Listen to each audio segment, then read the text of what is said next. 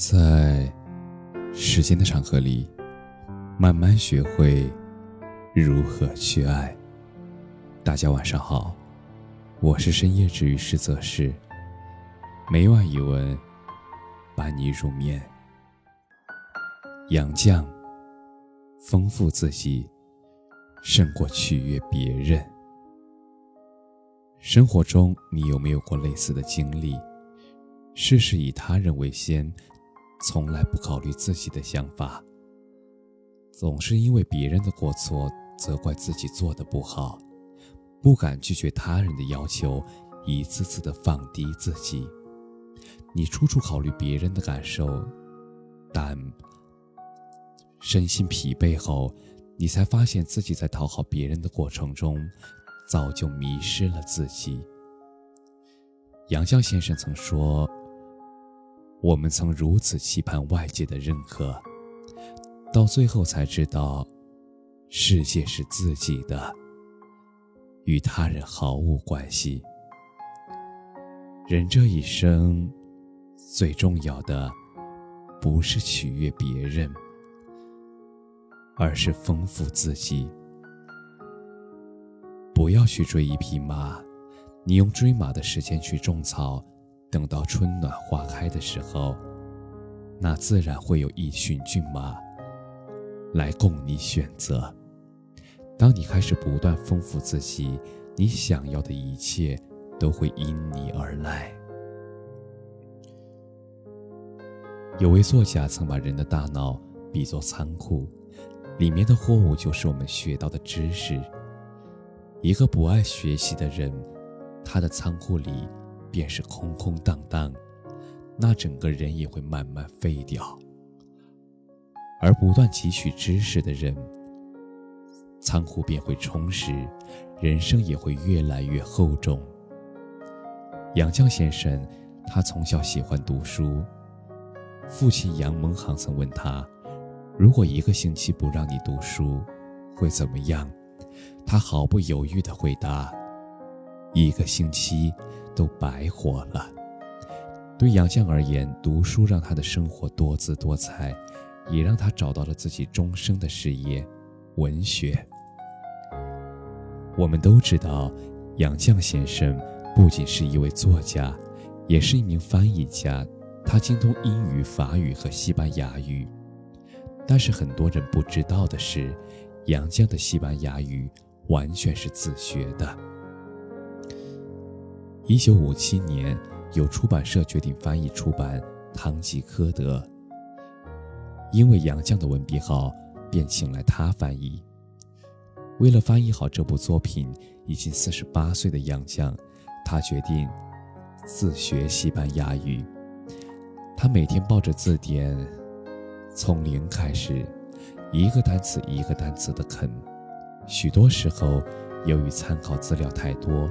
他只能把它们一本本摊在床上，而这样苦苦学了四年，他彻底掌握了西班牙语。一九七八年，杨绛翻译的《堂吉诃德》一经出版，便好潮如萍，被公认为最优秀的翻译之作。也正是持续的学习，永远不放弃提升自己，使得杨绛成为一代翻译大家。丰富的头脑，丰富的学识，就如同一个人的思想上的锚。有了这根锚，我们才有能力对抗海上的风浪，对抗莫测的风云。所以，任何时候都不要忘记充实自己的大脑，握住自己的锚。你读过的每一本书，学到的每一份知识。都将成为你乘风破浪最大的底气。丰富格局，什么是格局？知乎上有一句回答：格局体现在一个人所追求的目标的高度、眼界的广度、思维的深度，以及这个人身上所体现出的从容大度。杨绛先生。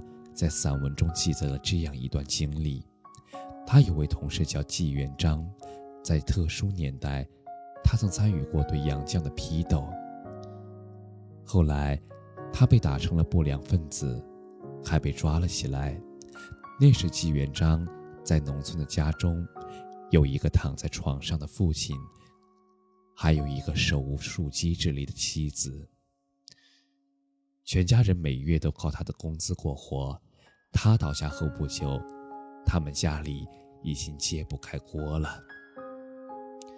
杨绛出手后，不仅没有幸灾乐祸，他反而主动伸出援手。他从自己微薄的工资里拿出一部分钱，每月往他家里寄，一直持续到纪元璋出狱。在那个人人自扫门前雪的时候，杨绛的阶级保全了一个摇摇欲坠的家庭。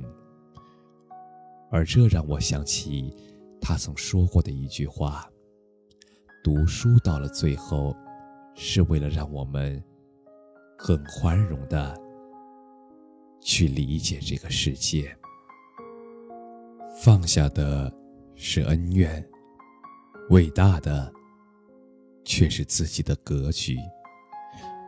人生海海，潮起潮落，而真正成熟的人，都懂得把目光放长远，不再拘泥于眼前的鸡毛蒜皮。当你学会敞开胸怀，放开眼界，站在高处。去俯览生活，你才能活得通透，活得洒脱。心怀大格局，才能过好每个小日子，丰富灵魂。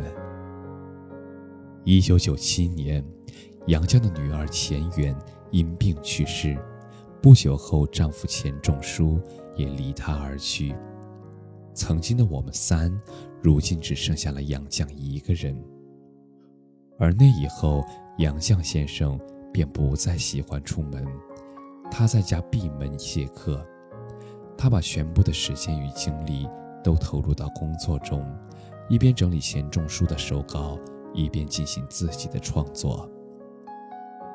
曾有记者去采访他，他幽默地说了这样一段话。我现在要做的事儿很多，那么多的事儿，也只有我一个人来做。我现在是绝代佳人，而这个家是家庭的家，不是家人的家。我没有后代，我不去做，就没人能做了。也正是这种豁达和超脱，杨绛写出了《我们三》。走在人生边上，洗澡之后等一系列经典作品。而这时的杨绛，也正如他的工作一样，他专注于精神探索，对外界的一切都淡然待之。二零零四年，杨绛文集出版，出版社准备归发作品研讨会，杨绛却说：“卖书不是我的事儿。”我只是一滴清水，不是肥皂水，不能吹泡泡。生活中，他也越来越简单朴素。他衣着并不名贵，却极为得体。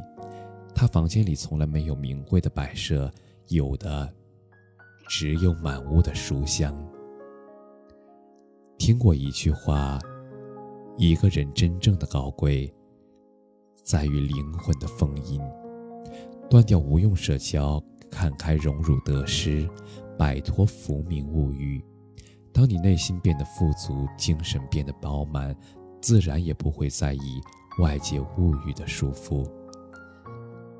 简单朴素的是生活，但丰富高贵的却是灵魂。有人曾评价说，对于杨绛先生。曾与不幸的是一条扁担，而扁担两头的箩筐里，放的其实是人生。活在这个世上，我们或许无法改变生命的长度，但却可以丰富自己的活法，用充实的大脑去面对现实的挑战，用广阔的胸怀去容纳生命的风雨。用多彩的生活去感受人生的美好，用丰富的灵魂去承载世间的万物。人这一生有无数美好等着与我们相遇，不断填充与吸收，才能让自己变成珍贵的存在。从今天起，把讨好别人的时间拿来丰富自己。愿你我都能尽情享受生活的美好，不断丰盈生活的底色，不负来这人间一趟。感谢你的收听，晚安。